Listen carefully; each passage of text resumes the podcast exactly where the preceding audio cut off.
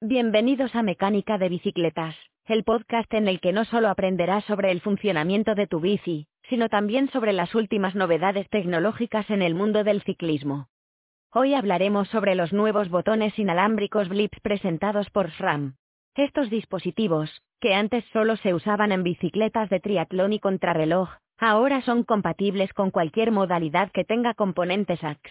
Además, gracias a su conectividad Bluetooth, ya no tendrás que preocuparte por los cables que antes debían ser introducidos en el manillar o por debajo de la cinta. Ahora, con solo colocar y configurar el botón, estarás listo para salir a rodar. Esto hace que su instalación sea más rápida y eficiente. La batería de los nuevos SRAM Blips es sellada y, según la compañía, durará alrededor de 10 años con un uso promedio. Esto significa que no tendrás que preocuparte por cambiarla durante un largo tiempo. Sin embargo, la desventaja es que no se puede extraer ni recargar.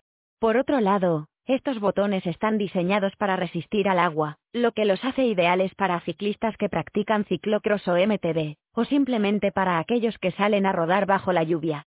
Aunque los nuevos blips de SRAM son bastante asequibles en comparación con otros dispositivos de ciclismo, no son compatibles con las tijas telescópicas RockShox Reverb, ya que no se pueden mantener pulsados.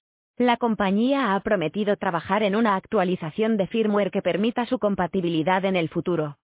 Este producto es útil también para ciclistas paralímpicos o discapacitados, que necesitan colocar los botones en lugares accesibles para ellos.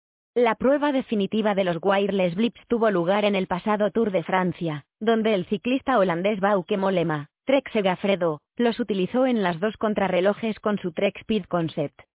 Por último, no olvides que los nuevos botones inalámbricos blips de SRAM estarán disponibles en abril de este año.